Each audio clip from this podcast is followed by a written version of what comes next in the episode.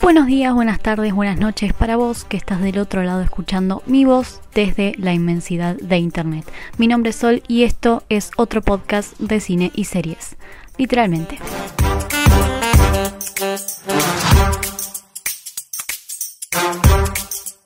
Para este nuevo episodio traigo una propuesta distinta. No sé si les pasa, pero yo a veces me canso de ver tanta ficción y me tiro quizás un poco más para el lado del documental o la docuserie. Para los colgados, la diferencia entre una y otra está básicamente en la duración. El documental empieza y termina como si fuese una película y la docuserie se divide en episodios, para la redundancia como una serie. Ay, pero qué explicación tan profunda, señora. Como buena fanática que soy de los policiales, siempre me tiro a buscar documentales y docuseries por esa rama porque suelen ser para mí los más atrapantes. Pero obviamente que hay un montón de temáticas distintas para elegir. Hoy vengo a seguir siendo fiel a mis preferencias y por eso les traigo un documental y una docuserie policial para ver sin pestañear. ¿Empezamos? El primero es el caso Alcácer. Este es quizá mi favorito de todos los que vi. Tiene cinco episodios y repasa uno de los casos policiales más impactantes de toda España.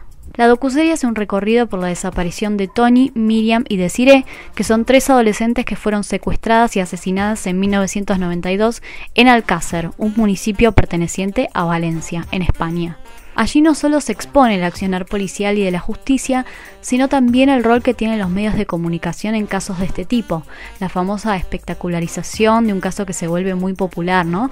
Cuando empiezan a surgir teorías e hipótesis sin fundamentos, el boca a boca, información falsa y la alteración también de un municipio bastante chico y tranquilo como era el Cácer antes de 1992.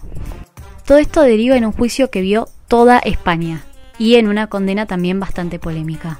La docuserie cuenta con testimonios de muchos de los actores involucrados en esta historia que casi 30 años después todavía sigue generando incógnitas. Lo que me gusta de esta serie es que no está abordada desde el lado morboso, sino que se reconstruyen los hechos en base a material de archivo y de testimonios. Desde la producción siempre sostuvieron que el objetivo principal tampoco era escarbar en el dolor de nadie, ni generar escalofríos en el espectador con imágenes sangrientas o sensibles, sino contar cómo se produjo el triple crimen y exponer la repercusión mediática del hecho. Muchos de los periodistas que participaron de la cobertura del hecho en su momento no quisieron participar en este documental y eso también queda explicado.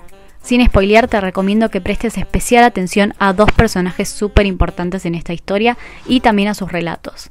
Fernando García, el padre de Miriam, y su abogado Juan Ignacio Blanco.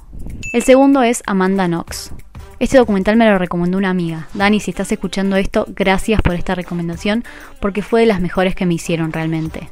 A través de material de archivo, reconstrucciones y testimonios, el documental cuenta un caso sucedido en 2007 donde una chica es acusada de asesinar a su roommate, su compañera de piso. Amanda es una joven norteamericana que decide irse a estudiar a Italia, donde conoce a Meredith Kercher, otra chica más o menos de su misma edad, que también es estudiante y con quien entabla una linda amistad y comparte el departamento. Una noche, mientras Amanda está en la casa de su novio, Meredith aparece muerta. Ahí empiezan dos investigaciones claves, por un lado la policial y por el otro la periodística. Todo parece indicar que la culpable del crimen es ni más ni menos que Amanda, y no necesariamente por las pruebas que aparecen, sino por el morbo que genera. Este documental gira alrededor de la presión mediática que se ejerce no solo sobre la opinión pública, sino también sobre las investigaciones judiciales. Como en el caso de Alcácer, también se puede ver la importancia que tienen los medios a la hora de comunicar un caso. ¿Qué instalan en la sociedad? ¿Son capaces de volver culpable a un inocente? Este documental cuenta con testimonios de Amanda, su novio, uno de los periodistas que investigó el caso y el fiscal a cargo de la investigación.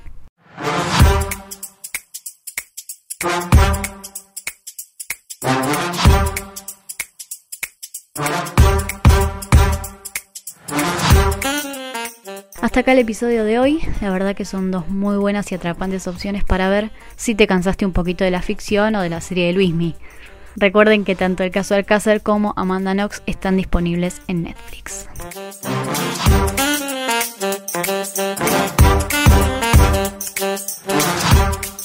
Si les gustó este episodio no duden en compartirlo y si me quieren contar qué otros documentales o docuseries la rompen, me encuentran en redes como arroba sol Nos escuchamos la semana que viene, que tengan buenos días, buenas tardes, buenas noches.